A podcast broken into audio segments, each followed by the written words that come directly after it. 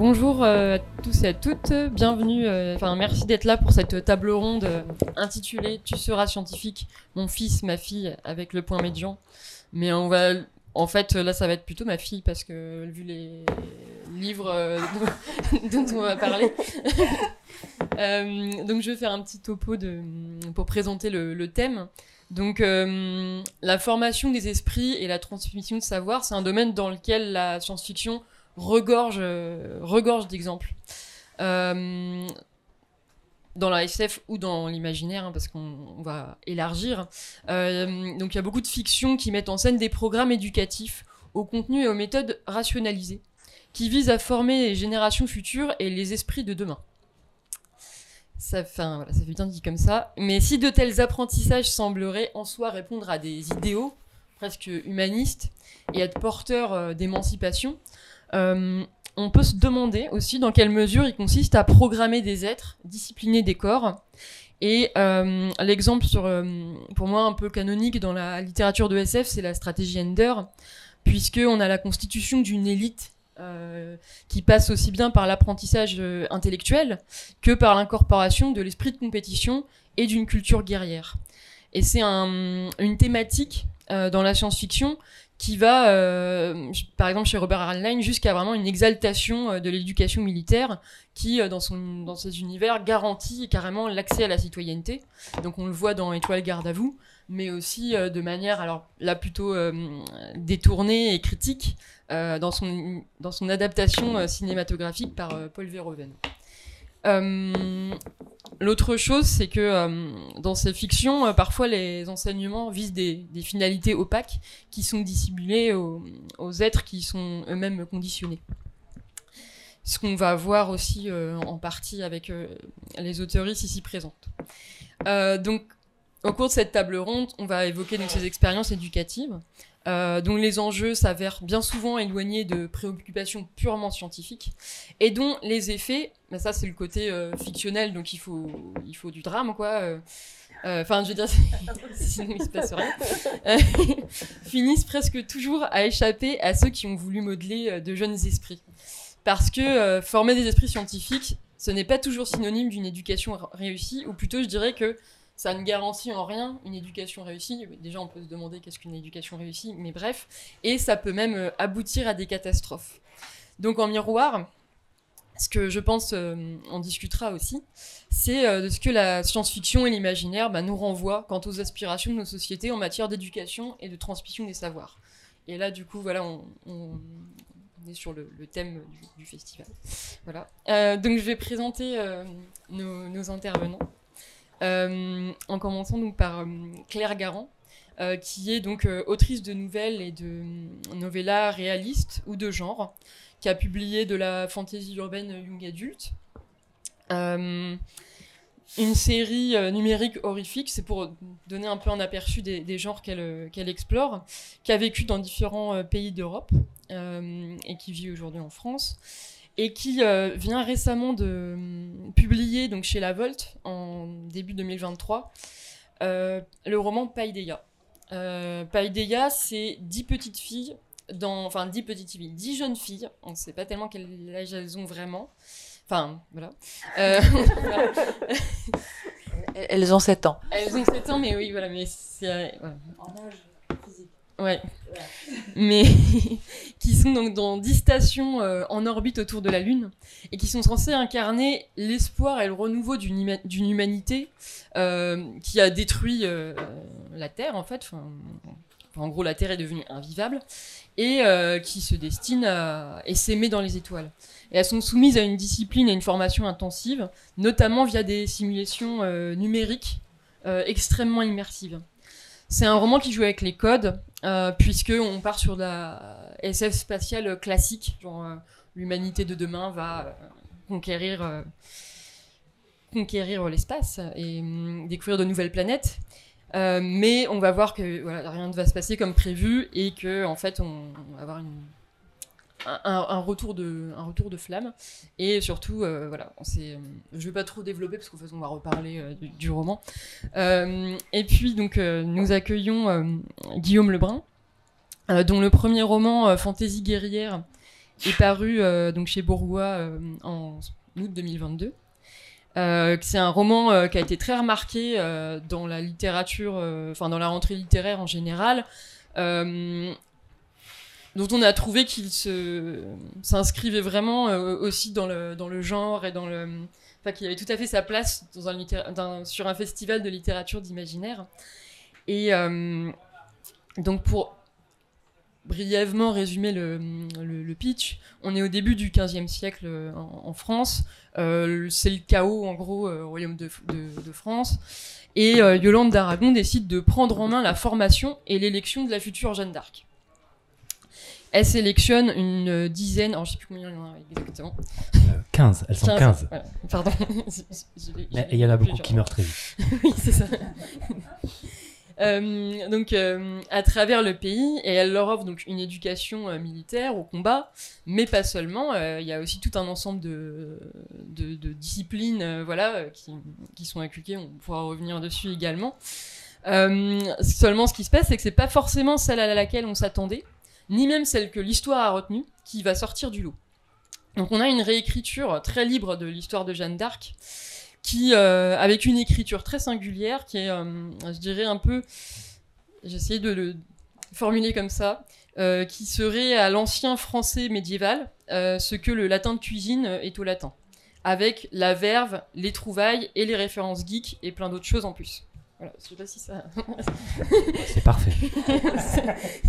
et euh, ensuite, donc, euh, alors, pour ton partie euh, biographique, Guillaume, donc il y, a une biographie un, peu particulière, donc je sais pas si, mais je, genre, enfin, après tu pourras, mais j'en cite juste un, un, un court extrait parce que, enfin des petits extraits parce que je trouve que ça faisait de manière amusante écho en fait au thème de la table ronde. Il était Guillaume Lebrun a été euh, conçu dans une éprouvette euh, étiquetée euh, avec le numéro. et puis, enfin voilà, l'idée de je fabriquer en laboratoire. Alors voilà. Non mais je sais, je suis un bébé éprouvette. pas plus. oui, désolé, c'était pas. en fait, c'est le. Et donc, euh, et donc euh, pour finir les présentations, donc euh, Claire Duvivier, donc, qui est d'une part éditrice, puisqu'elle a cofondé avec Estelle Durand les éditions Asphalt. je vais arrêter avec les datations parce que je m'y perds, mais c'était il y a 15 ans 13 ans? 13 ans.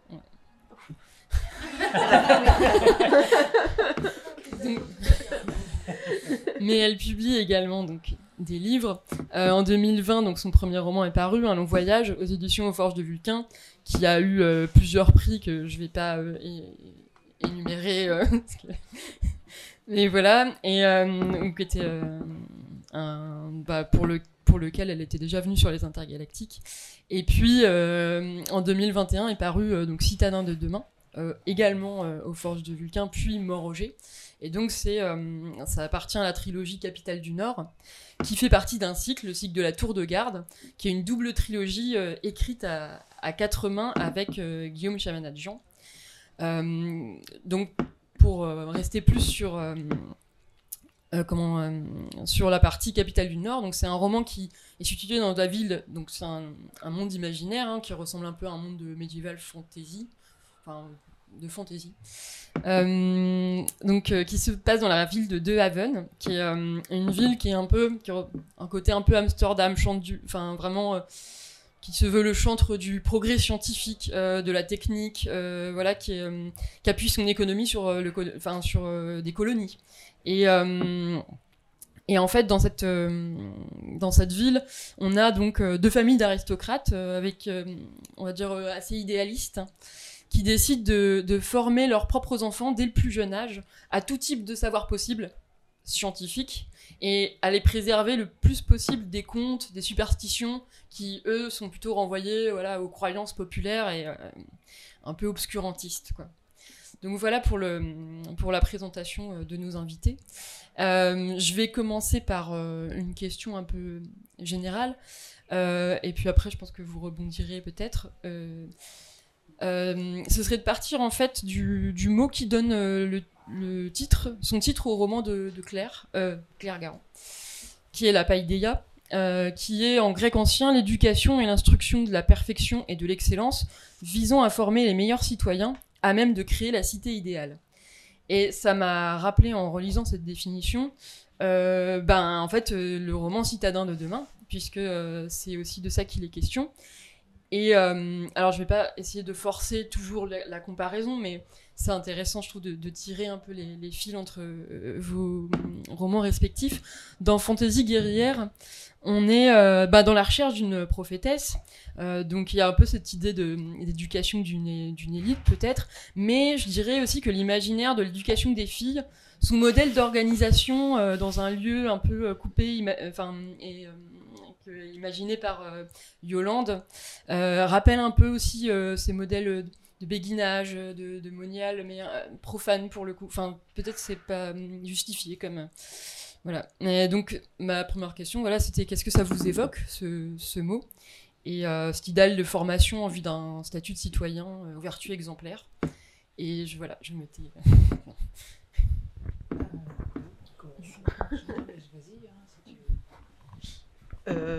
oui, effectivement, non, mais il y, a ce côté aussi de formation, euh, comment dire, on, est, on a affaire justement à, des enfants et des filles qui sont euh, élevés pour devenir euh, plus quelque chose que quelqu'un finalement, parce que le but de cette éducation, c'est pas tellement de les rendre heureux et épanouis, mais c'est pour un idéal assez élevé et en général, on va voilà, entre le futur de l'humanité sauver la France à gauche. c'est vraiment devenir les dirigeants de la ville, euh, les, citadins de demain, donc vraiment les dirigeants de la ville. C'est effectivement euh, des objectifs qui dépassent vraiment euh, du développement personnel et qui peuvent paraître extrêmement lourds à faire porter à, à, des, à des enfants. Ce qui peut expliquer aussi, bah, comme quoi ce projet, même à l'origine, est voué probablement euh, à être un peu compliqué, on va pas dire forcément voué à l'échec, mais effectivement, euh, ça revient à faire porter des très lourds fardeaux sur de frêles épaules, enfin pas si frêles pour certaines en tout cas, mais euh, voilà. Mais dans tous les cas, oui, c'est une éducation qui vise bah, quelque chose de beaucoup plus haut que le développement de l'enfant qui est concerné, quoi je me reconnais tout à fait, enfin, euh, par rapport à ce que j'ai souhaité euh, transmettre dans, dans ce roman, euh, c'est tout à fait ça. J'ajouterais juste un petit détail. Tu as parlé des filles, effectivement, et effectivement, il n'y a que des filles dans nos histoires. je voudrais juste préciser que Paideia, le, le mot grec, s'appliquait normalement aux hommes dans la cité grecque, puisque seuls les hommes pouvaient devenir de, de, des citoyens pleinement en capacité de, de construire cette, cette cité idéale. les femmes euh, étaient citoyennes, mais euh, c'est pas elles qui allaient construire la cité. Elles allaient, euh, ben justement, elles allaient faire les enfants qui allaient construire la cité. Donc, il y a aussi cette, cette question, en plus du fait que l'objectif n'est pas l'épanouissement des enfants, c'est de considérer que ce sont, ici, ce sont des filles, et que finalement, même si ce sont des filles dans les trois romans, ce sont des exceptions, je pense. Nous avons à chaque fois évoqué, euh, évoqué des exceptions. Et euh, je voulais aussi mentionner le fait que euh, cette idée de finalement de destination au sens premier du terme, de destination des, des enfants, de l'éducation qu'on leur donne, c'est avec un idéal qui est derrière, qui paraît bon au moment où on le, on le crée, mais qui finalement euh, pourrait se révéler ne pas être euh, le meilleur, y compris pour la société qu'on entend créer ou pour euh, la, la, personne qu'on souhaite faire ressortir, faire ressortir du lot. Donc il y a vraiment un pari sur une génération avec quelque chose qu'on ne que les, les, personnes qui ont créé ne ne connaissent pas elles-mêmes, mais qu'elles espèrent voir connaître grâce à cette, cette deuxième génération. Et ce, projet-là, c'est aussi celui qui, euh, est le destin de ces, enfants. Et il me semble que euh, c'est toute une problématique de fond de l'éducation, c'est que on doit prévoir un destin à partir de ce qu'on connaît du présent, alors que finalement on ne sait pas. personne n'a de boule de cristal. Hein. On ne sait pas de quoi sera fait demain et on ne sait pas si finalement l'éducation qui nous paraît la meilleure, je, pense par exemple euh, dans, ton roman contre l'obscurantisme, est-ce que finalement c'est ce qu'il y a de meilleur? Est-ce que ça va prendre le sens qu'on a prévu? Et est-ce que le contexte dans lequel vont se développer les, les, enfants, les personnages, va correspondre à l'éducation qu'on leur, leur donne Donc la question de, de la divergence entre le destin imaginé et le destin, euh, le destin réel euh, de l'histoire. Euh, oui, alors je suis tout à fait d'accord, et particulièrement sur ce que tu disais, l'éducation réservée aux hommes. ce qu'on dit le plus souvent à propos de Yolande d'Aragon, c'est qu'elle a été élevée comme un homme. Euh, D'ailleurs, même après sa mort, son petit-fils dira c'était une femme, elle avait un corps d'homme. Et donc j'ai imaginé que lorsqu'elle se retrouve euh, à devoir éduquer ses petites filles pour en faire la prophétesse, elle va prendre un peu le contrepoint et dire je vais vous éduquer, certes avec les tactiques militaires, mais d'un point de vue radicalement féministe, en ne vous faisant apprendre que des autrices femmes et que des histoires de femmes guerrières du passé, euh, pour vous permettre euh, d'être non pas euh, la Jeanne d'Arc euh, que souhaite euh, le dauphin, mais la Jeanne d'Arc que je souhaite moi, Yolande d'Aragon, pour, euh, pour, se battre à mes côtés. Donc euh, c'est la raison pour laquelle, bon après c'est vrai qu'elle leur fait apprendre le Krav Maga pour des raisons pratiques, mais et toutes les tactiques militaires afférentes, mais globalement son dédication, ce qu'elle appelle les bielles lettres, ne concerne que Marie de France, Christine de Pisan et des autrices du Moyen Âge. et donc voilà, enfin c'était ça, rejoignait le fait que l'éducation euh, réservée aux hommes euh, n'était, enfin voilà, les petites filles n'étaient pas considérées comme euh, ayant besoin d'une telle éducation. Et du coup, tu constates qu'il y a une sorte d'idéal politique aussi derrière le, son, son, projet, enfin dans le du personnage, ou pour, par rapport à la question. oui, alors oui, oui, je pense que le, derrière le projet, enfin c'est pour qu'elle passe. Pardon, je, bafouille. Je reprends. La raison pour laquelle elle fait ça, c'est parce qu'elle a reçu cette éducation euh, réellement hein, d'un point de vue historique. Euh, à titre d'exemple, euh, très court, généralement les petites filles étaient fiancées à l'âge de 6-7 ans et elles se mariaient quand elles devenaient pubères donc vers l'âge de 12-13 ans, c'était la moyenne. Et Yolande d'Aragon est une princesse de sang, donc elle est tout à fait, c'est un beau parti. Sauf que historiquement, elle ne va pas se marier à, cet âge-là parce qu'elle va dire non à ses parents qui vont accepter. Euh, elle, ne va se marier qu'à 19 ans, ce qui, semble très jeune aujourd'hui, mais qui à l'époque ne l'est pas. et elle va choisir son mari. Elle choisit Louis de d'Anjou parce qu'il n'a que 25 ans. il n'est jamais là euh, il y a une historienne qui s'appelle Françoise Autran qui a déterminé que le mariage a duré 16 ans mais qu'ils ne se sont réellement vus que 18 mois et pas d'affilée.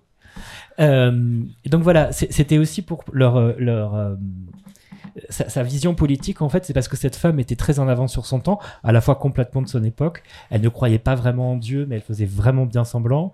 il y avait tout ce, tout toutes ces choses là qu'elle veut transmettre à sa petite prophétesse. Euh, donc oui, effectivement, c'est très politique, mais euh, du point de vue de ce personnage-là en particulier de l'histoire. Euh, ben je, en fait, c'est intéressant qu'on soit parti direct sur, enfin direct, sur le, fait que c'est effectivement des personnages féminins. Et en fait, je réalise que ça prend une, du coup une dimension plus intéressante dans la la relation en fait aux, finalités euh, opaques en fait de c'est-à-dire que euh, il y a les, finalités euh, avouées et puis il y a des, des qui sont d'ailleurs pas forcément qui peuvent être questionnées comme vous le disiez parce que ça n'aboutit pas forcément on peut pas savoir en fait dans quel contexte enfin voilà cette éducation va va comment dire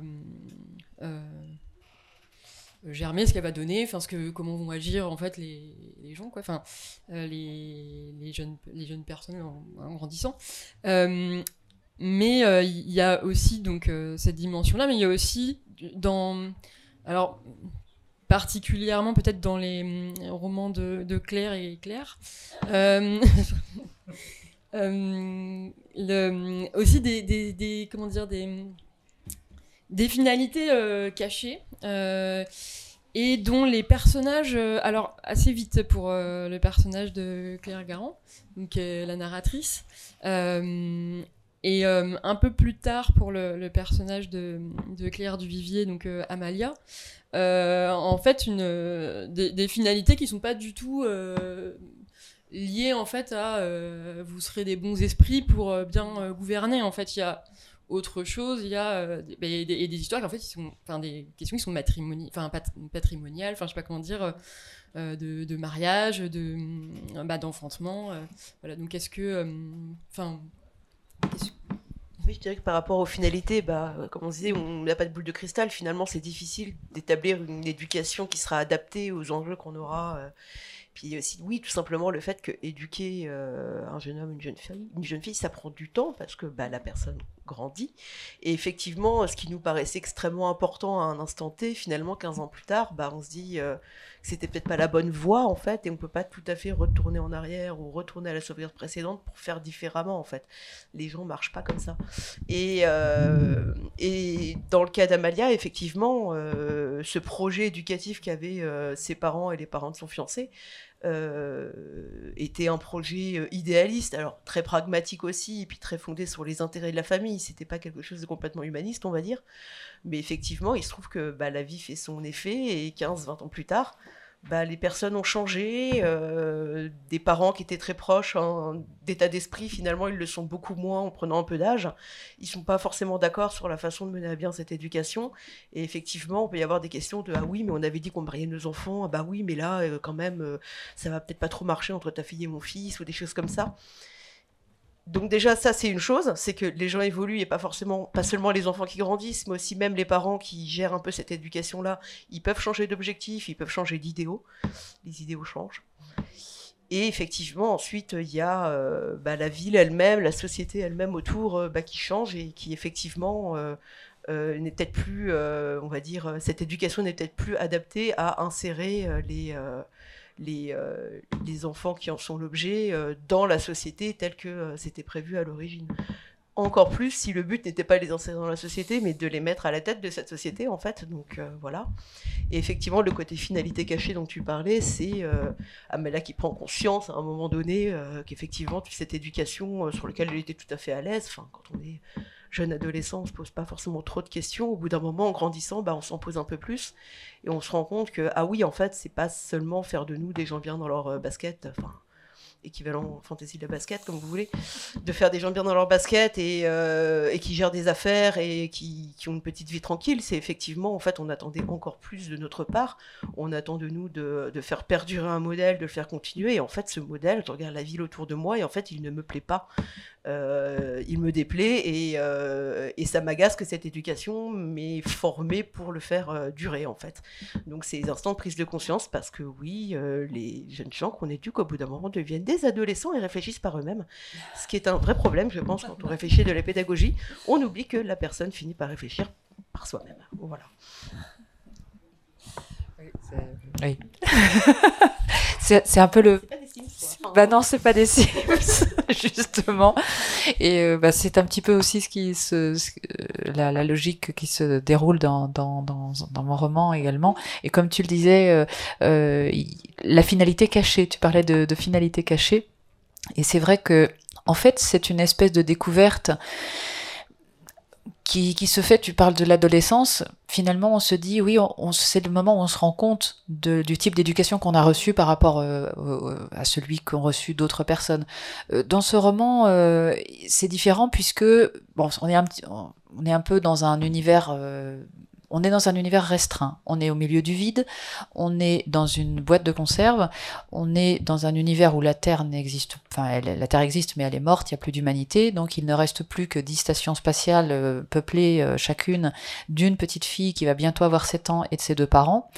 Et bon, moi j'ai un petit peu euh, j'ai trouvé des moyens pour que les parents ne changent pas ne changent pas d'avis. Mais en revanche le personnage principal oui découvre cette finalité cachée qui euh, finalement est un petit peu le, ressort du, texte. Cette finalité cachée est une finalité qui lui déplaît. Voilà, donc euh, c'est sûr que c'est pas, ça commence très mal, mais on se rend compte que euh, les personnages, les autres personnages, même si ça leur plaît qu'à moitié, bah, finalement, c'est peut-être c'est peut-être pas si mal, hein, c'est peut-être un honneur, En tout cas, c'est ce qui, c'est la manière dont c'est perçu. Donc, le, la finalité n'est pas seulement intellectuelle, mais elle est également physique dans le dans ce roman, puisque les personnages sont des, des, des, petites filles qui sont nettement plus intelligentes. Elles sont supérieurement intelligentes. Elles ont été génétiquement modifiées dans cet objectif. Et l'héroïne est un peu moins intelligente que les autres parce qu'elle n'est pas l'enfant qui était prévu initialement. On n'a pas pris l'enfant est morte, on en a pris une autre un peu moins intelligente et donc qui se fait un petit peu euh, même beaucoup euh, tyranniser par ses par ses, euh, ses congénères. Et donc ce que découvre cette cette petite fille c'est que son corps ça elle le savait que son corps avait été génétiquement modifié mais il l'a été dans le but de pouvoir procréer de manière plus rapide plus efficace sur sur la lune. Et ce c'est donc une éducation l'éducation qu'elle reçoit ne concerne pas seulement euh, son, son destin à elle, mais celui de ses futurs enfants. Donc là, c'est un double pari sur le destin. non seulement on ne sait pas ce qui se passera à la génération suivante, mais là, c'est les générations suivantes. Donc c'est vraiment un très très gros pari puisqu'on parle du, du, destin de, de l'humanité. Donc ce, bah voilà, cette finalité cachée, euh, c'est une, une révélation qui explique mieux pourquoi elles, elles reçoivent cet enseignement qui est un enseignement censément complet qui, leur, qui doit leur permettre de gérer plus tard une cité. C'est un petit peu finalement, je m'étais pas rendu compte qu'il y avait, mais c'est une cité, une cité lunaire, hein, donc c'est pas tout à fait le même genre de cité, mais c'est pour pouvoir gérer une cité, se gérer soi-même et gérer euh, et gérer une cité, donc euh, une cité qui sera censée euh, être idéale. Et pour est-ce que dans Fantasy Guerrier, il y a des finalités cachées ou une instrumentalisation des, des jeunes femmes euh, ah, bah, Ce qui se passe, c'est que l'éducation qu'avait prévue Yolande est un succès chez toutes les petites Jeanne qui ne sont pas mortes, euh, sauf une qui est absolument rétive, parce qu'elle est déjà elle sait déjà qui elle est finalement euh, dès l'enfance. Euh, enfin, elle sait pas qui elle est, mais disons qu'elle elle, elle refuse d'être quelqu'un d'autre. Je sais pas si je le formule très bien. et, donc, ce qu'elle avait imaginé être sa prophétesse, sa Jeanne d'Arc, ne correspond, ne correspond pas à la réalité, ne peut pas correspondre à la réalité. La plus puissante, la plus forte, ne ressemble pas à celle qu'elle aurait voulu former. Voilà. Donc, et les autres sont moins bonnes, sont moins douées. Donc, elles, accompagnent, elles comprennent aussi. C'est-à-dire que celles parce qu'elles sont différenciées par les chiffres. Hein. Y a, euh, donc, on a Jeanne la douzième, qui est l'héroïne de l'histoire. Euh, et puis, on a la septième, la dixième, la onzième. Je vais pas vous faire tous les chiffres. et ses sœurs comprennent très vite que c'est elle l'élu. Pour Yolande, ça met un peu plus de temps parce que justement, elle avait euh, en tête cette idée de perfection qu'elle ne pourra pas atteindre ou qu'elle atteindra, mais en tout cas par des biais détournés. Euh, je réfléchis à la prochaine question. par, quoi je continue?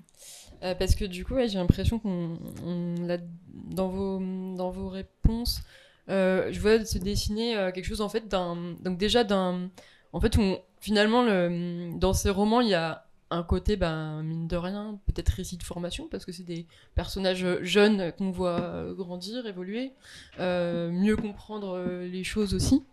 Et, euh, du coup, en fait, au total, le, leur, enfin, voilà, le moment de comment dire le moment de prise de conscience c'est vraiment le moment bah, le, pour le coup plus que peut-être l'éducation. Alors après c'est bien sûr un, terreau pour appuyer des réflexions mais euh, c'est peut-être ce moment-là qui est le plus émancipateur et le plus formateur en fait euh, dans enfin en tout cas je trouve dans les dans les récits ça, ça prend ce, tour-là en fait.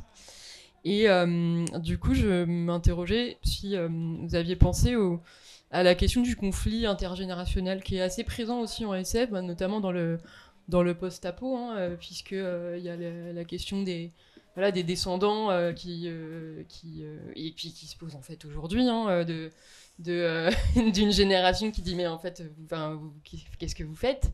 Et, euh, et, donc je me je pars peut-être un peu loin mais euh, voilà je me, je me, demandais si vous aviez songé du coup à cette question de conflit intergénérationnel que ça pouvait vous, évoquer. J'ai toujours peur de laisser quelqu'un en reste dans mes questions qui se retrouve pas dans le mais bref. Euh, moi, c'était complètement dans, enfin, dans ce que je voulais traiter, effectivement, dans, euh, dans Capital du Nord. Effectivement, il y avait cette idée de conflit générationnel, enfin, pas vraiment de conflit générationnel, mais effectivement, euh, l'idée c'était de prendre des personnages jeunes, alors peut-être après adolescent, c'est vraiment l'entrée dans l'âge adulte. Et je voulais parler de cette période de la vie où finalement on commence à, développer ses propres idées, euh, et pas seulement à prendre celles de ses parents, en fait. Euh, et surtout avoir une vision du monde qui vient pas seulement de la famille et du cercle proche, mais qui vient aussi euh, des amis, qui viennent de gens extérieurs au cercle familial. C'est ce moment aussi où on crée certaines amitiés qui vont pouvoir durer très longtemps, enfin, et euh, de gens qui auront grandi, qui, auront, qui se seront développés avec nous vraiment. Donc, euh, je trouve que ça crée vraiment des liens particuliers. C'était ce que je voulais faire avec ce, trio de personnages, en fait. Donc, Amalia d'un côté, et puis son fiancé et, leur meilleur ami de l'autre. Euh, et effectivement, bah, cette côté, cette prise de conscience de la finalité cachée, et se dire que finalement, du fait d'avoir développé leur propre opinion, leurs propres valeurs, qui, leur, qui sont vraiment les leurs, quoi, euh, qui puissent être armés pour décider que finalement, euh, ils n'ont pas envie euh, du rôle qu'on a prévu pour eux. En fait. Finalement, c'est pas une éducation qui fait d'eux des, des, des êtres humains, mais plus des outils en fait au service de la cité. Et en fait, ils refusent ce rôle. Euh, bon, ce qui est facilité aussi par le fait que l'un des trois, lui, euh, n'est pas de la caste nobiliaire. Euh, donc, du coup, ça leur permet d'avoir, ça permet aux deux autres d'avoir un point de vue sur le monde qu'ils n'auraient pas eu sans ça. Donc, voilà. Il y avait un cette question, c'était vraiment s'insurger contre le projet des parents et se dire ce n'est pas l'avenir dont j'ai envie, ni pour moi, ni finalement pour ma cité, en fait, puisque c'était la cité que j'étais censée régir d'une certaine manière.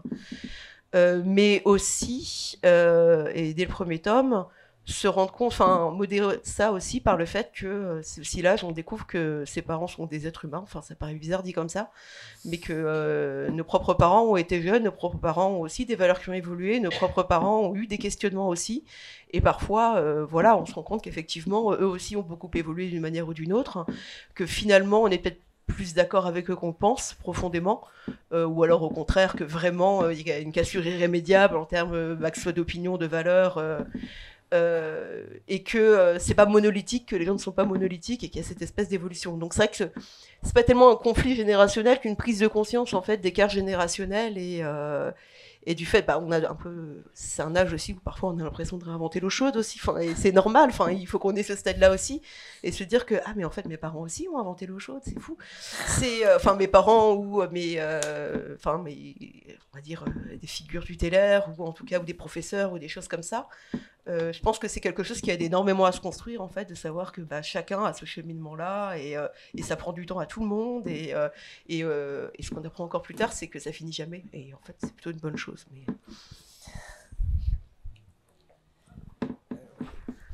Alors, dans Paideia, il n'y a pas de conflit générationnel, mais pour une raison, euh, voilà, pour une raison simple, c'est que ce ne sont pas les parents qui ont défini le projet. Et aussi pour une autre raison que je ne peux pas dire pour ne pas déflorer l'histoire. Mais euh, principalement, ce ne sont pas les parents qui ont défini le projet, qui ont choisi euh, de, créer les choses euh, comme elles se déroulent, de créer cet avenir, de créer, de tout créer en fait. Donc les parents entre guillemets sont aussi instrumentalisés que les enfants, et à ce titre, ça ne peut pas être contre les parents que les, petites filles vont se vont, pourraient éventuellement se, se rebeller d'ailleurs enfin en théorie. Disons que voilà en théorie. Disons que ce, ce n'est pas en tout cas euh, ils sont les représentants bien sûr de cette de ce destin qui leur est euh, imposé. Mais ce, ils n'en sont pas les les créateurs ils n'en sont pas à l'origine. Donc le, le conflit n'est pas sur la question du changement de, des valeurs entre différentes générations, mais plutôt sur tout simplement des valeurs. C'est un conflit de valeurs, un conflit de, choix, de, choix de vie, de choix de destinée, et de, de pouvoir faire ce choix, donc de libre arbitre, bien plus qu'une question de génération. Donc je dirais que c'est un tout petit peu plus euh, euh, plus abstrait peut-être, puisque justement, euh, ce ne sont pas quand ce sont les parents qui euh, incarne cette, cette vision euh, du, du, passé ou une vision euh, ceux qui imposent le choix, bon bah il y a quelqu'un contre qui se, se retourner peut-être, il y a quelqu'un avec qui parler. Là, on est dans une situation totalement différente et en plus il n'y a qu'une seule des petites filles qui va choisir de de, se, de, de dire qu'elle n'est pas qu'elle n'est pas d'accord. Les autres sont d'accord, donc le, le, conflit est vraiment euh, beaucoup plus réduit que euh, si c'était un conflit, euh, intergénérationnel. D'où la, la, différence. Voilà. Mais ça n'empêche pas qu'il soit fort, parce que c'est un conflit de valeurs, et un conflit de valeurs, c'est forcément fort, voire violent. Euh, il n'y a pas de, vraiment non plus de conflit intergénérationnel.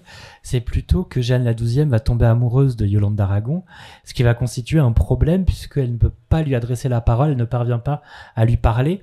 Et en même temps, c'est pas exactement de l'amour, c'est plutôt qu'elle elle est le père et la mère qu'elle n'a jamais, jamais eu. Et euh, à l'inverse, Yolande euh, a une image prédéfinie de ce que doit être une jeune femme, une jeune fille, et cette fille n'est pas euh, ce qu'elle espérait. Excusez-moi. Non, mais parce que, pardon, je vais entrer dans le vif du sujet parce que elle est, elle est grosse, lesbienne et cannibale. Euh, ce qui n'était pas vraiment prévu. Et il faut qu'elle accepte, il faut que Yolande d'Aragon accepte. C'est un petit peu aussi, une sorte d'idée du destin qui lui tombe dessus. Euh, elle est bien obligée de reconnaître que c'est elle la véritable Jeanne d'Arc, c'est elle la guerrière qu'elle cherchait, malgré les défauts qu'elle lui voit, qui sont peut-être apparents, et qu'elle va apprendre à ah, ah, ah, non, euh, non, en fait, elle apprend pas du tout. Jusqu'à la fin, elle lui reproche. et, euh, et, la Jeanne, la deuxième, elle idéalise Yolande d'Aragon, alors que normalement, le lecteur et la lectrice voient que c'est également une femme pleine de défauts, euh, même si elle s'en défend en permanence également. Oui. Je, réfléchissais, du coup, peut-être, en fait, ça me fait penser. Enfin, je me disais en fait, les, par rapport à la génération, c'était pas forcément la génération juste avant, mais en fait, l'idée qu'il y a des, des ancêtres, quoi, enfin, qui ont, qui ont, c'était plus dans ce sens-là que je l'entendais, je pense.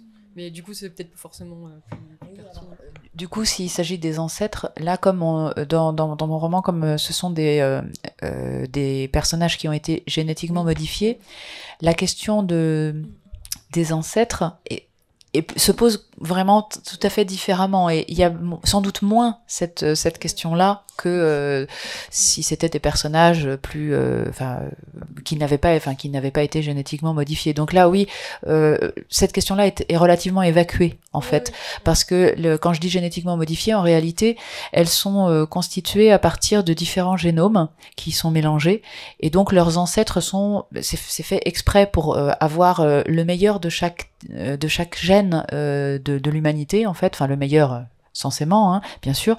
Euh, et donc, les ancêtres sont, entre guillemets, des, toute, enfin, pas toute l'humanité, mais des échantillons humains, on va dire. Donc ce, ce, ne sont pas des ancêtres comme une généalogie qu'on peut suivre sur différents siècles, absolument pas. On est plus sur de l'horizontal que sur du vertical.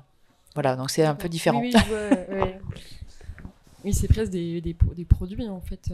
Oui. Des, comme des créatures, enfin des, au sens. Euh, euh, je voulais passer alors sur le, le contenu des, des, enseignements parce que du coup les, les, les romans euh, développent un peu quand même ce que, ce que ces personnages apprennent. Et surtout donc d'une part l'intensité avec laquelle ils apprennent enfin dans le roman de Claire c'est apprendre de tout tout le temps. Enfin c'est-à-dire sur euh, une espèce genre rien ne doit vraiment être du, du loisir. Euh, et puis il y a cet aspect euh, pléthorique, encyclopédique du savoir où on égrène les disciplines. presque comme dans alors c'est bien l'éducation de Pantagruel quoi il y a, bah, moi ça m'a renvoyé à ce, ce côté voilà humaniste voilà de d'homme d'homme total quoi enfin avec un savoir encyclopédique et c'est vrai que bon, les, romans sont différents puisque dans le, par exemple, rien que le fait que ce soit de la fantaisie dans Citadin de, de Demain et Mort Roger, euh, on est à un stade d'évolution technologique qui est forcément euh, moins avancé. Donc, on peut encore imaginer que les personnages, enfin que quelqu'un peut avoir euh, quand même un savoir très très très très poussé sur une grande quantité de choses, euh, peut-être pas complètement exhaustif, mais tout de même. Et euh, la partie, euh, on va dire, mais par contre, ce qui se passe, c'est qu'il y a une partie qui échappe à la rationalité scientifique, et ça, le, comment dire, l'éducation n'a pas prévu du tout ce, caractère-là qui est inhérent à l'univers en fait de, de la tour de garde. Donc et puis, euh, tac, tac. Dans, bah, dans Paideia, il y a une dimension euh, vraiment vertigineuse aussi. Elles doivent parler euh, chaque jour dans une langue différente. Enfin, c'est. Ça fait pas très envie. Euh, et dans Fantasy Guerrière, ça donne lieu. Alors, on a déjà un peu parlé tout à l'heure, du coup, et effectivement, là, on a moins ce côté pléthorique et exhaustif, mais plutôt justement, là, c'est assez ciblé, quoi. Enfin, mais euh, ça donne lieu du coup là plus à presque euh, un jeu où euh, on a vraiment le programme de la journée sur la semaine avec bah, tel jour on va lire Hildegard de tel jour voilà. Et donc voilà, c'était pour savoir voilà ce rapport du coup, enfin si vous aviez pensé justement à ce, rapport au savoir encyclopédique et voilà qu'est-ce que ça Ben, Comme tu disais, effectivement, il y a le côté un peu rabelaisien, l'éducation, c'est l'honnête homme ou femme, du coup, en l'occurrence, euh, où effectivement, euh, le, cette période de, dans l'histoire où effectivement le, la connaissance s'étend, mais en fait, il y a encore le savant qui est censé tout savoir sur tout, en fait, qui est censé avoir euh, vraiment toute l'étendue des connaissances. Et effectivement, quand on est un savant, on va dire 15e, 16e siècle, et ben, on sait aussi bien euh, les plantes, euh, les mathématiques, euh, les étoiles, l'astronomie aussi, tant qu'on y est, voilà. Et l'idée c'était ça, c'est qu'effectivement le savoir est immense, mais il faut absolument que ces citadins de demain aient tout euh, euh, accumulé en fait, intégré, Euh, évidemment avec euh, l'accent mis sur ce qui sert et ce qui rapporte du pognon, parce que c'est un peu quand même le but de tout ça. Donc vraiment tout ce qui est commerce, gestion, la logistique maritime, des, enfin voilà, vraiment des choses assez euh, spécifiques. C'est une ville portuaire, donc forcément ça influence aussi euh, le contenu des enseignements. Enseignements. Mais effectivement, on arrive aussi à un moment où quand même, euh, devient difficile pour une personne d'intégrer euh, bah, la totalité des, savoirs humains. Donc du coup, il va falloir faire un petit choix. Et euh, le petit choix pour éviter de trop encombrer, euh, ça va être de virer tout ce qui sert à rien et tout ce qui ne rapporte pas d'argent. Donc, alors bon, la littérature, hein, c'est vraiment clair, hein, vraiment aucun intérêt. La poésie, laisse-moi rire. Les mythes, superstition. Donc du coup, leur idée, en fait, dans cette éducation spéciale qu'ils donnent à, leurs enfants, dans le roman, c'est de virer tout ce qui a trait à la fiction, en fait, et au développement de l'imaginaire, avec dans l'idée que euh, l'éducation idéale et toute, euh, c'est cette accumulation de connaissances euh, encyclopédiques, où effectivement, si on nous garde ce qui est pragmatique, raisonné, et qui est basé sur des connaissances fiables et stables, en fait, hein, on peut, bah, je sais pas, ouvrir la tête des enfants et avoir un petit classeur affiche, en fait, finalement. C'est cette vision-là de l'éducation, bah, évidemment, qui nous paraît ridicule maintenant, mais, euh, qui ressemble justement bah, avec ce côté encyclopédique, à savoir on peut tout savoir sur tout, c'est possible. Euh, là, en l'occurrence, bah, le, choix qui a été fait, ça a été de se débarrasser de, euh, bah, ce qui fait finalement la grandeur de l'être humain. Et le problème, c'est qu'en fait, on ne peut pas complètement étouffer l'imagination chez les gens, c'est pas possible, ça ne marche pas. Euh, ça reviendra toujours d'une façon ou d'une autre, et c'est précisément ce qui se passe au Capitale du Nord. Alors, euh, moi, ça se passe plus tard, donc on est censément dans un univers dans lequel il y a effectivement plus de connaissances, donc c'est plus difficile à acquérir, mais bon, comme ce sont. J'ai choisi des personnages qui sont supérieurement intelligents, c'est pratique.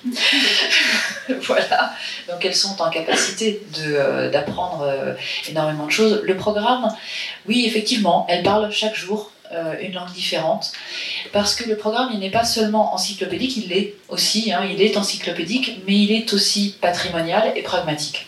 C'est-à-dire que euh, il, est, il est encyclopédique parce que euh, il y a énormément de choses à connaître pour pouvoir euh, sur, la Lune, euh, il, faut, maîtriser énormément de domaines. Il n'y a qu'à voir la formation des, des astronautes quand ils partent. Euh, ils ont la tête bien pleine. ça c'est sûr. Donc voilà, il y a déjà toutes ces, euh, toutes, euh, tous ces domaines, tous ces, euh, toutes ces matières à, à, maîtriser, toutes ces connaissances qui sont des connaissances scientifiques, bien sûr. mais il y a un côté patrimonial. Ce sont les dernières représentantes de l'humanité. Donc forcément, il faut qu'elles sachent des choses humaines, y compris des choses qui ne sont pas forcément utiles. Enfin, utiles. La littérature, par exemple. qui sont au cœur, effectivement, de, de, de, nos vies, en fait.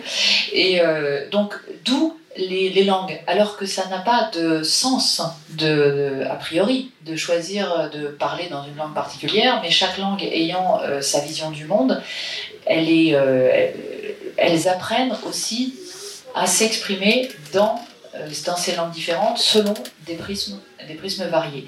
Et le, troisième axe, c'est vraiment le patrimoine, c'est-à-dire qu'elles apprennent vraiment des choses qui, euh, qui n'ont pas de sens pour elles. Alors, ça n'est pas un élément sur lequel j'ai beaucoup insisté parce qu'il y a déjà pas mal d'éléments au niveau du, de l'univers, mais elles apprennent à, à voir, des, euh, en particulier dans les, dans les simulations, des lieux, des choses, des vêtements, des, des, des différents, différents éléments qui n'ont pas de sens, mais qu'elles apprennent. Elles savent que ça existe. Et pour autant, ça n'entre absolument pas dans leur, leur quotidien. C'est-à-dire que pour elles, ce sont des choses un petit peu comme... Euh, euh enfin, précisément, peut-être un peu comme de la fiction.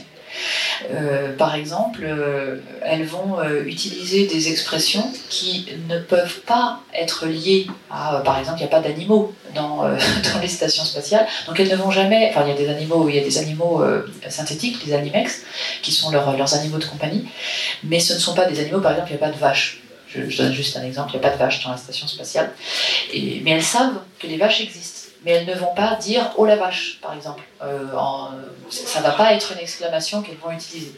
Donc euh, on a ici un côté à la fois euh, patrimonial, un côté à la fois encyclopédique et aussi donc cette, vision qui, est, qui va être nécessaire pour la création de la cité et la gestion de la cité.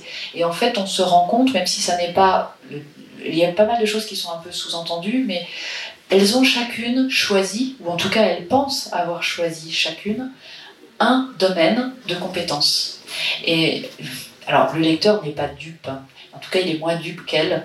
On se doute bien que si elles ont chacune un domaine de compétence, il s'est passé quelque chose quelque part à un moment. Mais euh, pour elles, elles ont chacune leur passion. Il y en a une qui s'intéresse au système politique, il y en a une qui va s'intéresser euh, à l'architecture, l'autre qui va s'intéresser à la gestion euh, des déchets et de l'eau, etc., etc. Donc on, voit que le programme, c'est vraiment un programme, le programme n'est pas seulement pour elles, mais pour ce qu'elles pourront transmettre aux générations futures, donc ce côté, euh, ce côté patrimonial qui est important.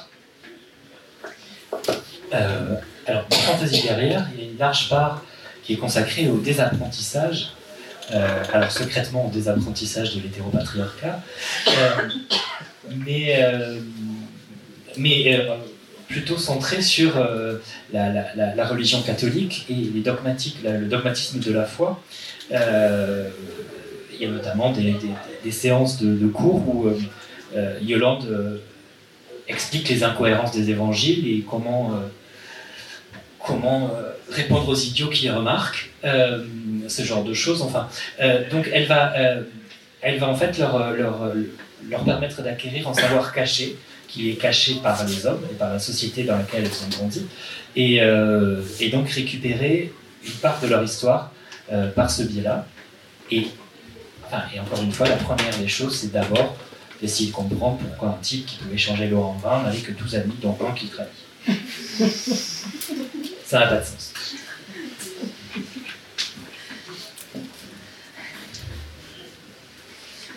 Euh, du coup, c'est intéressant ce, ce, rapport. Bah, du coup, c'est un peu rebond à ce que euh, disait euh, presque en écho. C'est en gros le enfin, dans le rapport à l'irrationnel, justement, la place de, l'imaginaire et de, comment dire, euh, de l'imagination, du développement de l'imaginaire dans, dans l'éducation, enfin dans l'apprentissage.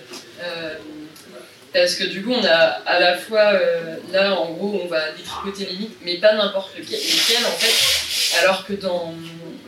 Comment J'espère que je ne reste pas trop près des textes et que c'est pas. Euh,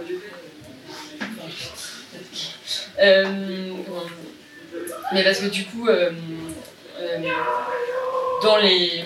Voilà, dans les. Comment C'est marqué en fait socialement à chaque fois. Parce que là, du coup, les mythes qu'on détricote, c'est les mythes de l'hétéropatriarcat. Donc, en fait, en soi, il y a quelque chose d'émancipateur et en, en écoutant, je me dis, quand même, l'éducation, alors certes, pas très, ça donne pas très envie d'aller se battre et de, mourir à 10 ans, mais il y a quelque chose quand même de plus. qui fait plus envie dans le. Côté éducatif, pardon. Euh, mais euh, voilà, donc c'est détricoter euh, les mythes en fait, qui sont liés à la domination, alors que et eh ben dans Citadin de demain, c'est tout. En fait, j'ai l'impression, le, en plus, les, superstitions sont vachement liées à, la plèbe, quoi, au, peuple, et pas justement chantre du, du progrès.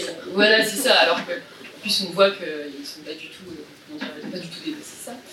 Euh, mais euh, donc il y avait ce, côté-là où en fait effectivement le, euh, c'est un marquage un peu politique de ce qu'on met dans un, programme éducatif et de ce qu'on n'y met pas. Et, et, du rapport aussi à l'irrationnel qui est aussi présent, notamment au début du, du roman de, de Claire, Garand, qui est en fait les, rêves de la, les, rêves fous de, euh, qui sont, pour le coup, alors, les rêves fous de donc, euh, euh, la, narratrice, qui, en gros, toutes les nuits, rêve qu'elle colonise Mars et qu'il y, a des Martiens qui, l'adorent. Enfin, toute, une population qui, l'adore comme une déesse. Et, voilà. et, c'est bon, complètement en, fait, en décalage avec la réalité. Et ce qui était intéressant, c'est que imaginaire-là, je le trouvais presque directement importé de, de la science-fiction. Quoi. Euh, donc voilà, peut-être pour ce, cette question de, l'irrationnel et puis du prisme bah, en fait, au fond social et politique de, ce qu'on apprend.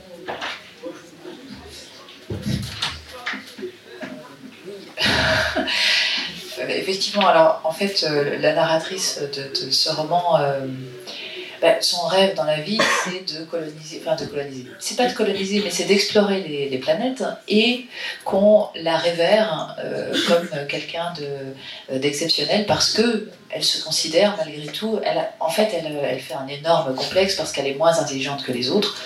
Elle n'a qu'une intelligence de 4,2 sur l'échelle de Breuer-Rostoka qui n'existe pas et euh, qui est donc sur 5, et alors que les autres ont une intelligence au minimum de 4,5. Donc comme elle est hyper complexée, eh bien euh, elle rêve qu'elle est plus, plus, euh, plus adulée que les autres et qu'elle va réussir ce que les autres ne, ne, ne, vont pas réussir et que tout le monde va, va l'adorer en effet comme une déesse, c'est vrai, avec avec enfin, décerner des statues. Enfin. Et c'est vrai que cet imaginaire, euh, finalement, c'est vrai que c'est irrationnel, mais c'est ce qui va lui donner la force de se rebeller. Alors, ça peut paraître bizarre. De, se rebeller à partir de, rêves aussi euh, délirants, mais euh, disons que son, désir d'être accepté finalement par, euh, par ses, euh, ses, condisciples, va se manifester de cette manière-là. Puisqu'on ne veut pas de moi, alors eh bien, je ferai sans vous et je ferai euh, mieux que vous. voilà. Et donc c'est cet imaginaire-là qui est complètement irrationnel, alors qu'elle est élevée dans une, logique quand même très technique, très scientifique, très logique.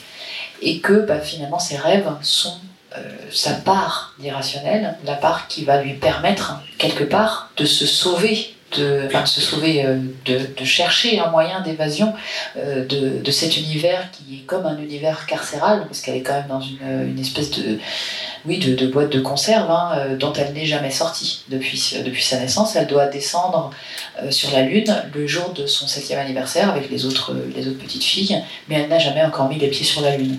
Donc c'est irrationnel c'est sa part à la fois de rêve, de force, de pouvoir. C'est là, dans cette partie-là, qu'elle va puiser l'énergie de, dire non et d'agir pour que ce destin qu'on lui impose ben, vole en éclats. Alors évidemment, euh, après, ça marche ou ça marche pas.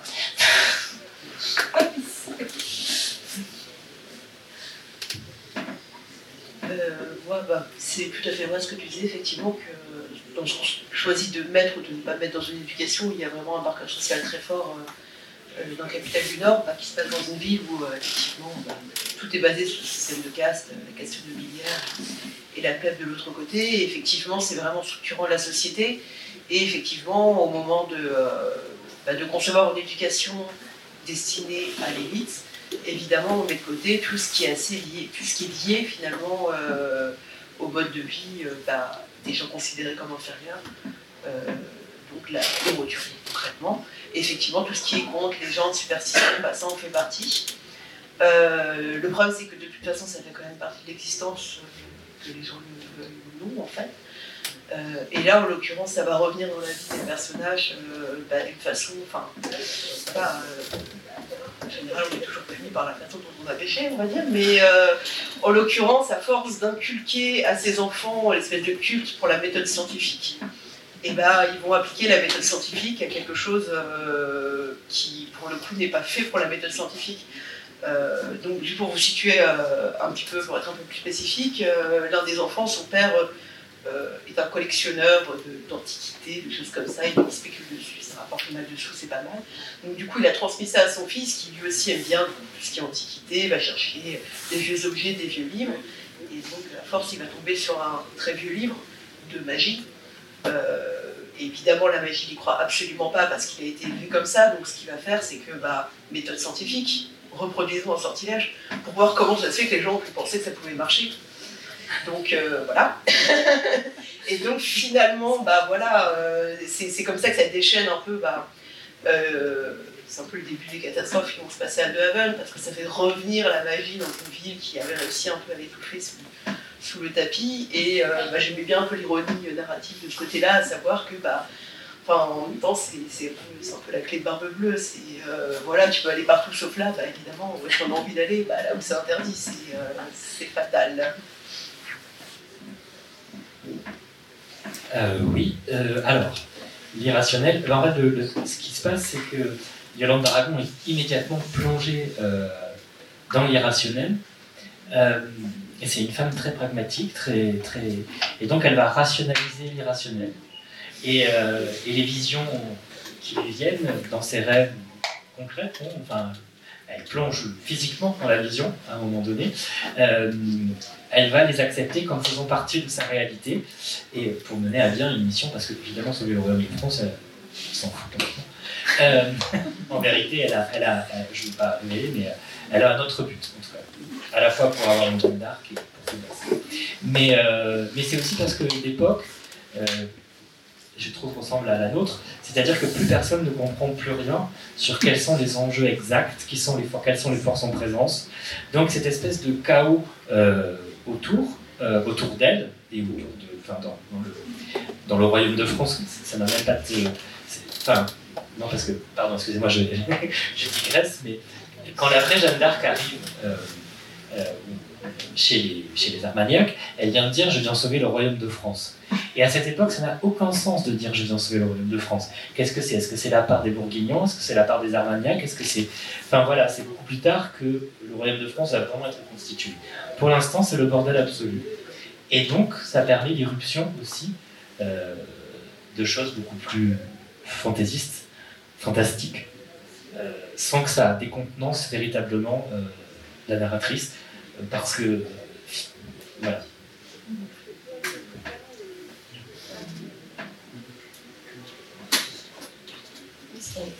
C'est intéressant parce que du coup, j'ai l'impression qu'on revient en fait sur euh, justement la, figure aussi, sur, enfin, l'ambivalence aussi de la, pensée, de la méthode scientifique qui, demande à la fois euh, de la rigueur et, enfin, et aussi euh, à une part de fiction et d'imagination. Donc je trouve ça intéressant vraiment voilà. Et euh, euh, bah, l'intuition qui est nécessaire à la méthode scientifique, c'est pas seulement des connaissances et du mm. pragmatisme, mais c'est effectivement la, la d'étincelle et l'intuition qui est nécessaire et qui nécessite de l'imagination. Mm. Donc on peut pas vraiment opposer les deux, enfin, c'est une erreur à la base en fait. Mm. Pardon, je, je, vais dire juste un truc, ça n'a absolument rien à voir, mais euh, je trouve que. Enfin, je suis pas sûr que c'est que vous me direz. Euh, qui m'intéresse beaucoup chez les scientifiques, c'est qu'on occulte très souvent euh, la part euh, ésotérique de leur recherche. Newton a passé la plupart de sa vie à chercher la date de la fin du monde c'est en 1148, 2148, je crois. Un truc comme ça. On a le temps, sera, euh, euh, mais il y a tout un tas, euh, Carl Jung, enfin voilà, Einstein, il, y a, toute une part qu'on considère ésotérique, mais qui en réalité fait partie de la réflexion scientifique en soi. Donc, je pense qu'il faudrait aussi réhabiliter, ne pas dénigrer à chaque fois une sorte de, de lubie qu'ils avaient, alors que ça faisait partie vraiment de leur intuition. Oui, euh, effectivement, l'histoire de la science sélectionne aussi euh, qu'est-ce qu'on garde et euh, bah, qu'est-ce qui fonctionne et qu'est-ce qui peut-être un biais. Alors, je ne vais pas faire de l'anticipation par ailleurs, mais, mais voilà, il y a aussi un, biais effectivement dans l'histoire des, des, sciences où on va garder bah, ce, qui, ce, qui, est validé, ce qui. Bref, je, on progresse aussi avec les virements, mais je trouve que ça aussi, en l'occurrence, enfin, je sais pas pour vous, c'est peut-être que moi, mais le travail du romancier travaille. Enfin, ça marche pas mal comme ça aussi. Finalement, parfois, bah, on commence sur une histoire ou sur une intrigue et on fait fausse route, et finalement, euh, bah, on apprend autant de ces, errances-là, finalement, que de. Euh, enfin, peut-être qu'à la fin, on verra juste le roman fini, propre, avec aucun fil qui sort, mais avant d'en arriver là, on aurait eu besoin de beaucoup se planter, de beaucoup partir dans tous les sens, et, euh, et je pense que tout travail de création, et le travail scientifique est aussi un travail de création d'une certaine manière, a besoin. Enfin, va pas forcément tout droit, en fait, c'est pas une autoroute, quoi. Je pense que tu parles de, de, fils qui dépassent. Euh, oui, euh, il y a du, tricotage, du détricotage. Oui, je pense que que ce soit. L'esprit scientifique n'est pas si éloigné. C'est un esprit créatif de toute façon. Même si c'est une forme de création qui s'exprime d'une manière euh, différente, finalement, ce sont les mêmes, les mêmes dispositions qui sont nécessaires on parle de l'intuition, on parle des connaissances. Quand on crée quelque chose, il faut des connaissances très précises, très spécifiques aussi. Sinon, ça ne fonctionne pas. On construirait sur du sable. L'intuition, bien évidemment, et puis euh, l'erreur qui est à la base, aussi bien, je pense, de, la, de, la recherche scientifique que de la création. C'est quand on se trompe qu'on comprend mieux ce qu'on cherche, qu'on comprend mieux par où il vaut mieux passer. Donc euh, oui, le, Bon, les fils dépassent, oui, complètement. Ils se touchent aussi parfois. Euh, oui, les miens se touchent.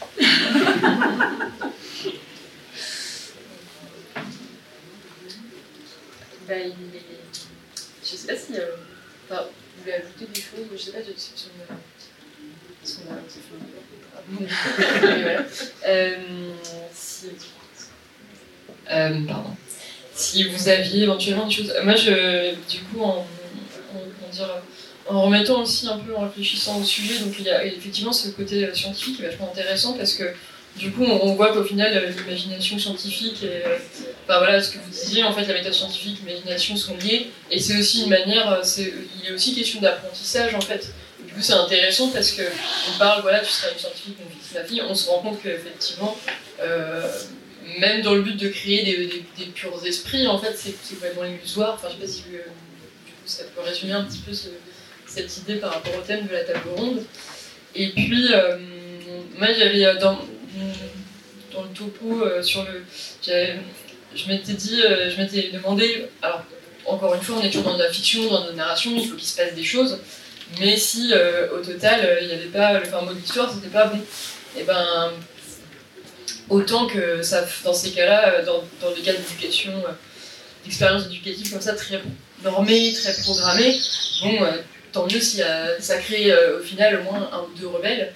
Et pour moi, ça fait écho à des thématiques qui sont bah, cruellement d'actualité, où je ne sais pas si vous avez vu un peu passer le, livre de.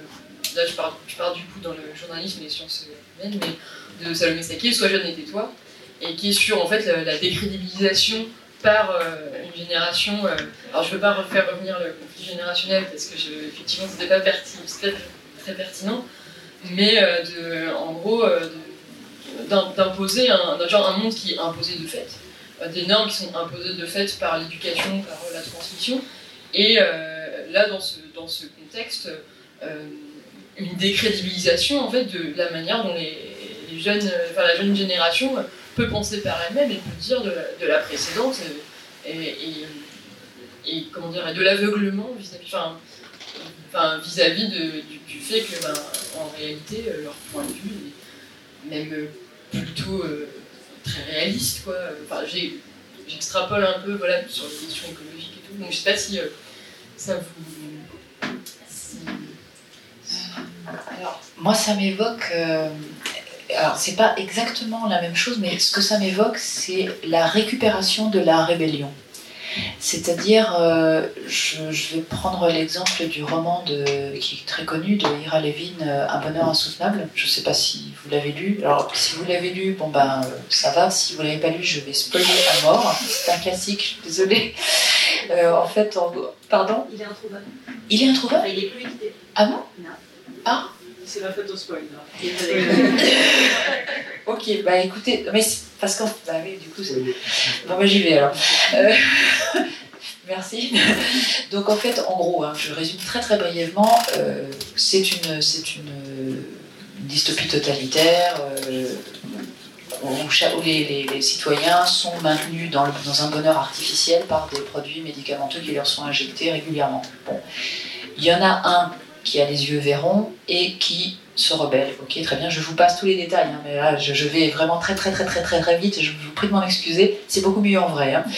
Et donc euh, à, la, à la fin, euh, il réussit à trouver une île sur laquelle euh, se trouvent les créateurs de cette, de cette dystopie totalitaire, et bah, évidemment il part pour, pour dire, bon bah il faut que ça s'arrête, et ce qu'il attend sur l'île c'est en gros, c'est toi qui as gagné, euh, tu vas pouvoir faire partie du groupe euh, bah, des, des, créateurs, parce qu'on n'est pas, pas éternel, on n'est pas immortel.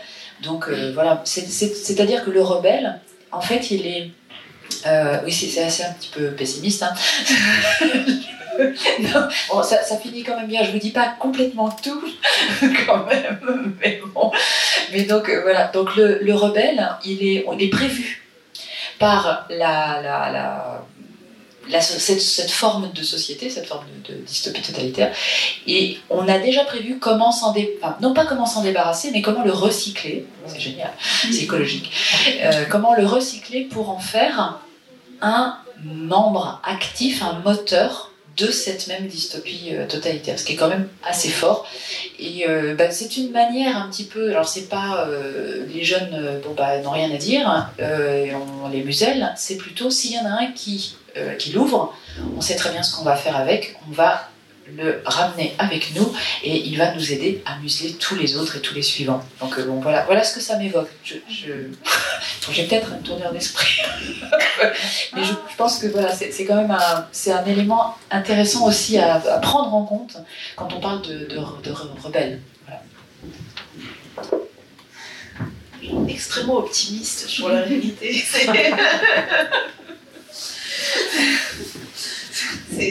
c'est plein d'espoir, merci. en fait, ça finit bien le roman de, de Lévin. Hein.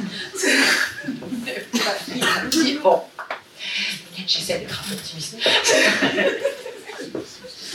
Distribution de Xanax aura lieu à la sortie. Mais c'est vrai que par rapport à ce que, tu disais, Anne, c'est euh, effectivement, euh, c'est illusoire de penser qu'on va tracer le chemin de nos enfants et qu'effectivement, euh, de toute façon, le monde de demain, ce sera le leur et pas le nôtre. Donc ce sera de toute façon à eux d'en faire, enfin, d'en faire ce qu'ils en veulent. Enfin, après, on leur file dans un état lamentable, je sais bien, mais on nous l'a filé dans un état lamentable aussi, c'est une longue chaîne de responsabilité. Mais. Mais effectivement, euh, oui, il y a toujours le côté euh, il faut absolument élever son enfant comme ça pour être sûr qu'il puisse réagir comme ça, ou alors l'excès inverse, à savoir je vais apprendre des techniques de survie comme ça quand ce sera la fin du monde, ce sera euh, lui qui survivra dans son bunker et ce sera nos gènes qui sont toujours là, enfin mon frère. Et autre truc farfelu, mais dans tous les cas, ben, on ne peut pas tout prévoir et j'imagine qu'il faut un certain lâcher prise là-dessus et effectivement prendre de haut en fait la, révolte des jeunes, c'est aussi euh, une façon de refuser ce lâcher prise en fait. C'est continuer de pouvoir juger de, euh, bah, de, ce que le jeune doit penser, de ce que le jeune doit faire.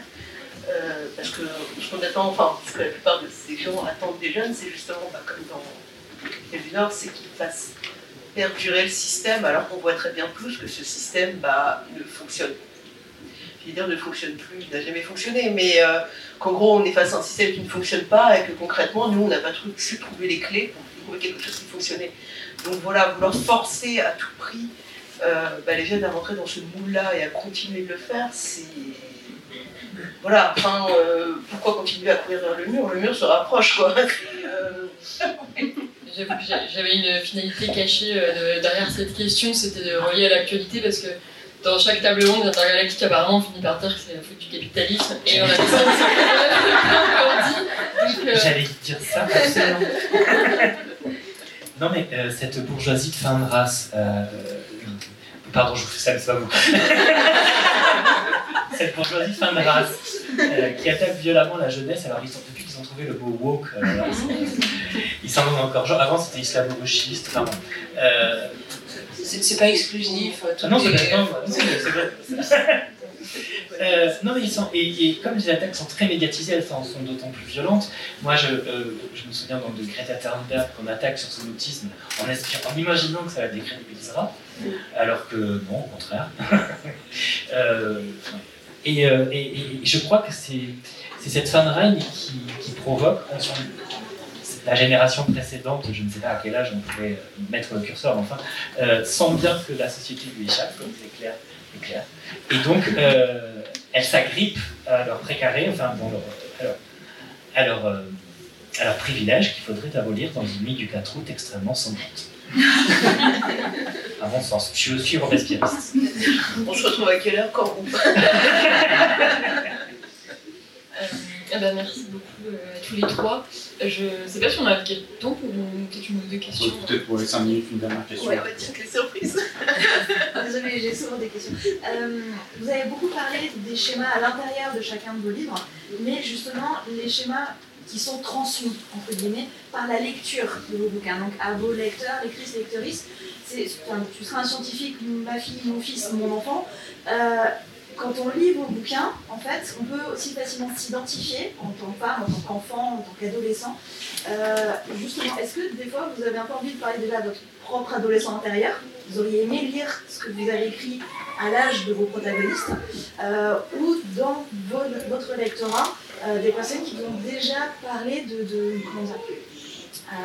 de référencement justement d'un peu de miroir par rapport aux, aventures de vos héroïnes est-ce qu'eux-mêmes ont eu ce genre de sentiments, ce genre de rébellion, euh, ce genre de choses-là Est-ce que vous avez déjà fait des parallèles avec votre lectorat, des retours sur ce sujet-là dans les chroniques Ou est-ce que, vous en espérez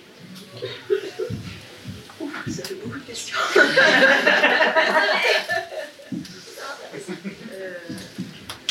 Des personnes qui se sont reconnues dans le caractère rebelle, oui, ça c'est vrai, oui. Euh, c'est sûr. Euh, juste dans le caractère, pas dans cette situation bien sûr, mais dans le caractère rebelle, oui. Après, euh, est-ce que j'aurais aimé lire ce roman quand j'étais adolescente? Franchement, je ne peux pas répondre à cette question, je ne sais pas. Je, saurais pas, je ne saurais pas dire parce que euh, je, pense, alors ça c'est j'ai quand même quelques heures de vol maintenant et euh, j'ai beaucoup évolué. Je suis je suis, je suis la même sans être la même. Et donc, euh, ce qui me, ce meut, ce qui me meut aujourd'hui n'est pas forcément ce qui me mouvait hier. donc peut-être que ça ne m'aurait pas convenu. Je ne sais pas si c'est très intéressant comme réponse, mais voilà. C'est un peu pareil en fait. On dit ah voilà, tu écris aussi pour euh, l'adolescence que tu as été, des choses comme ça. Et euh, non, en fait déjà j'ai plus trop de souvenirs d'elle euh, assez. Euh, voilà, passé au fur et à mesure, donc euh, j'ai pas forcément de gros souvenirs. Et puis ça m'intéresse pas, c'est une personne qui n'existe plus en fait. moi je préfère écrire bah, pour les gens avec qui, enfin, qui coexistent dans mon espace-temps, on va dire. Donc avec des lecteurs d'aujourd'hui, peut-être de demain, à voir quoi. Mais c'est vrai que. bon, en général, les, lecteurs et lectrices qui peuvent éventuellement se reconnaître ou au contraire ne pas se reconnaître, oui, c'est plus sur le caractère, le tempérament, Madame Ala, cette odeur d'esprit un peu particulière, effectivement. Euh, moi, ça me touche toujours quand les gens disent qu'effectivement, on voit tout à fait ce que c'est cette façon de penser, ce genre de. Enfin, qui, se reconnaissent. Et euh, pour d'autres, insupportable. Donc, euh, c'est bien parce que du coup, voilà, j'ai l'impression d'avoir fait une personne réelle en fait, et assez bah, clivante, mais effectivement, c'est a le plus intéressant qu'un personnage qui laisse indifférent. Mais après, pour les questionnements, bah, je pense que c'est des questionnements assez, euh, bah, comme je disais, après on remonte un peu toujours euh, sur euh, nos parents essaient de nous inculquer des choses et nous essayons d'inculquer des choses à nos enfants, donc c'est quand même une longue chaîne. donc voilà, c'est des thématiques qui sont assez présentes bah, dans tout ce qui est roman d'apprentissage. De toute façon, voilà, et voilà, c'était pas pour moi du passé. Je n'ai rien à voir avec cette personne. Je la connais. Elle avait des goûts vestimentaires atroces.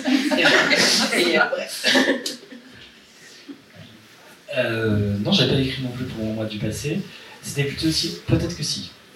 Euh, je suis en train de faire ma psychanalyse en direct. Euh, C'était plutôt une question de, de représentativité queer. Euh, J'ai grandi avec, euh, bon, bah, quand on est pédé, on meurt du sida.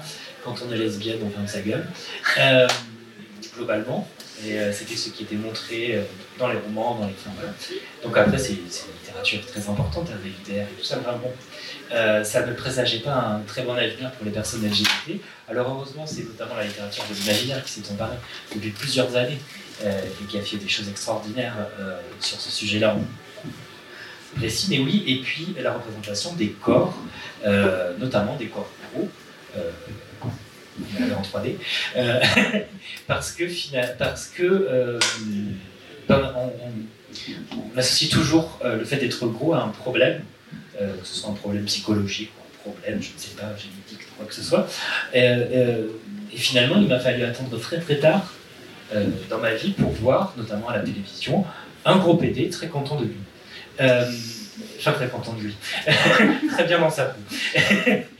et, euh, et moi, c'est pour ça que mon héroïne est grosse, qu'elle est grosse comme moi parce que euh, elle s'en fout. Euh, voilà. Donc c'est peut-être pour, pour, le, le petit gros qui mangeait tout seul à la cantine que j'ai voulu avoir une héroïne absolument féroce et euh, qui envoie chier tous ceux qui la contrarient. Donc euh, Bah, je pense va du coup clore euh. Euh, bah, merci beaucoup euh, à tous trois. Merci. Merci à vous.